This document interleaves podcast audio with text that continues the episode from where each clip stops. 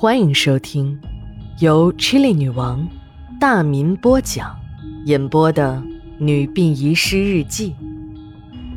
本故事纯属虚构，若有雷同，就是个巧合。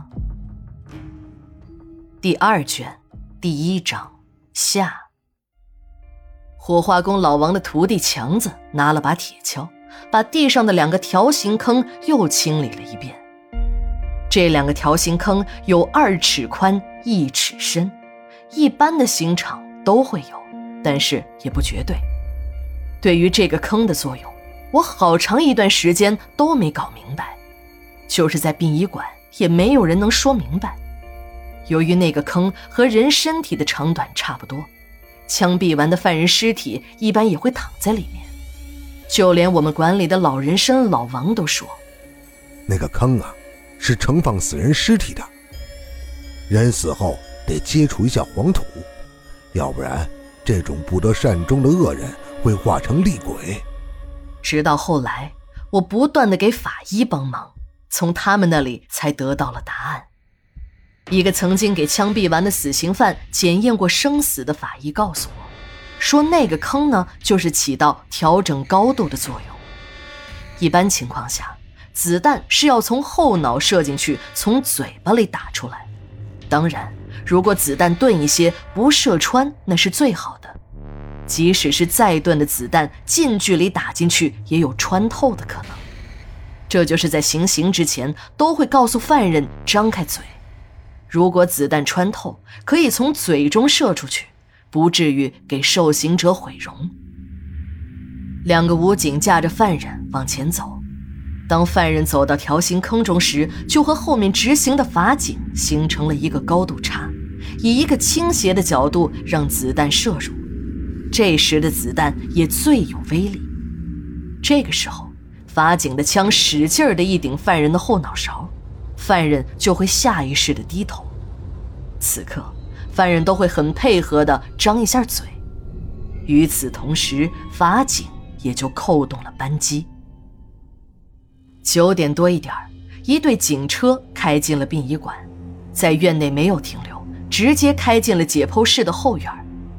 警察从车上推下来两个人，是两个年龄差不多有四五十岁的中年男子，一个耷拉着脑袋。脸也看不清楚，只是感觉他面部肌肉都在抽搐。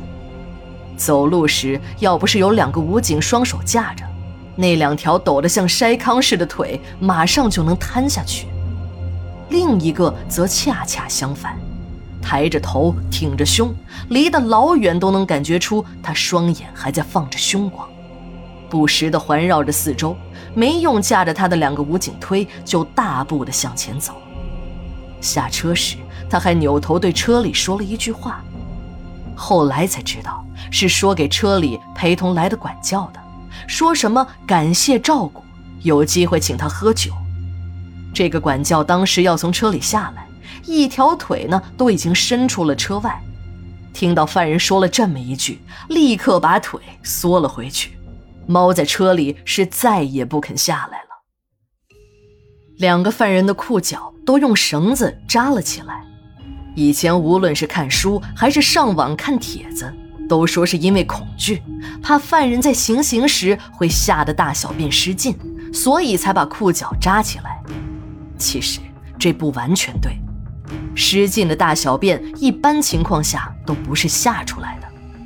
面临死亡时，人的精神高度紧张，每一根神经都会绷得紧紧的。这时排便反而成了难事儿。所谓的吓尿裤子，应该是精神高度紧张后又突然放松，这才会出现不由自主的排便现象。把裤腿扎起来更为主要的原因是，犯人高度紧张时中枪死亡，控制肛门和膀胱的肌肉会立刻松弛，不等犯人倒地就会产生排空现象。听执勤的一个老警说，这两个人啊。都是故意杀人。那个吓得哆嗦成一团的叫张三，是咱们本地有名的黑社会，欺行霸市，无恶不作。最令人发指的就是他强奸杀害幼女，还抛尸在下水道中。那个抬头挺胸的叫阿光，是个农民。刚说到这儿，这名老警的对讲机响了。老警对我们摆了摆手，我知道行刑的时刻马上就要到了。张三的大名在我们这个城市里那是大的很，就是谁家的孩子不听话，都会拿张三的名字来吓唬。没有想到，这个时候的张三早已经没有了往日的凶恶，竟然耷拉着脑袋，活像个赖皮狗。这个时候，我终于明白了，什么黑社会都是善良的老百姓给惯的。在这个社会里，一种人是流氓，一种是贪官。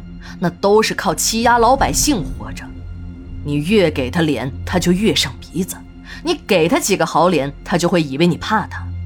其实你就应该挺直了腰杆，训他个狗日的，让他知道自己不是爷，而是地道的人渣奴才。就在我愣神的一刹那，两声清脆的枪声响起，搀扶着两个人的武警一松手，两具尸体面部朝下。应声倒在了条形坑里。执行的法警和架着犯人的武警迅速地撤离了现场。几名法医冲了上去，手中拿着一截金属条。由于离得远，看不清是什么形状，在犯人后脑的枪口处一阵搅动。这年头，对尸体不害怕的，除了我们殡仪馆的工人，那就属医院的医生了。还没有等法医撤回来。几个白大褂抬着担架，提着吊瓶就冲了上去，那步伐就像训练有素的战地担架队。他们来到那个叫阿光的尸体跟前，飞快地插上了针头，抬起担架，一溜烟儿地跑向了救护车。慌乱中，那个举着吊瓶的医生戴着小白帽掉在了条形坑中，一袭长发瞬间散落在肩上。后来我才知道，这是本市医学院的几名学生。由于那个叫阿光的死刑犯签了捐赠遗体的合同，他们是受赠方来取遗体的。现在的遗体管理很严格，愿意捐赠遗体的人呢就更少了。不像几十年前，只要没有人收尸，这医学院就可以拉走。现在的医学院那是尸体少，学生多。许多地方都是几个人、十几个人一具遗体，这解剖就是一门实践课。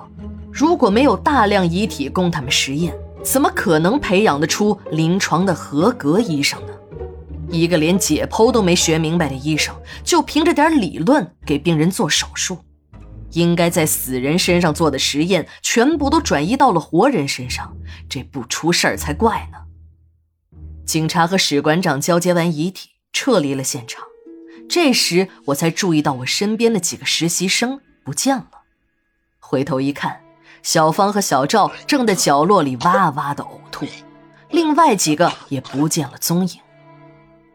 我们安放好了张三的尸体，盖上了水晶棺的盖子。张三现在的样子更是吓人，也许是因为他行刑时没张嘴。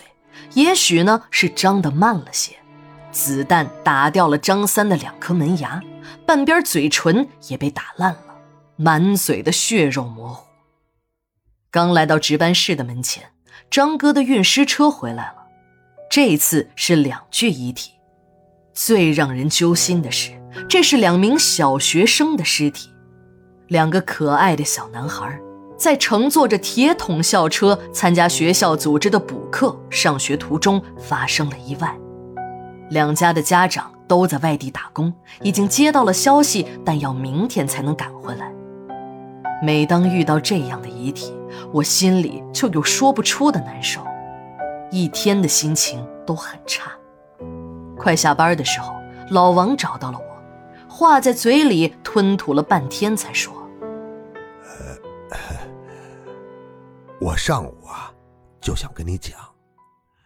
哎，说了呀，还怕你这个文化人不信，我又不能看着你吃亏不管。说着，把自己手腕上的一串珠子摘下来递给我，接着说：“来，拿着。你今天发现没有？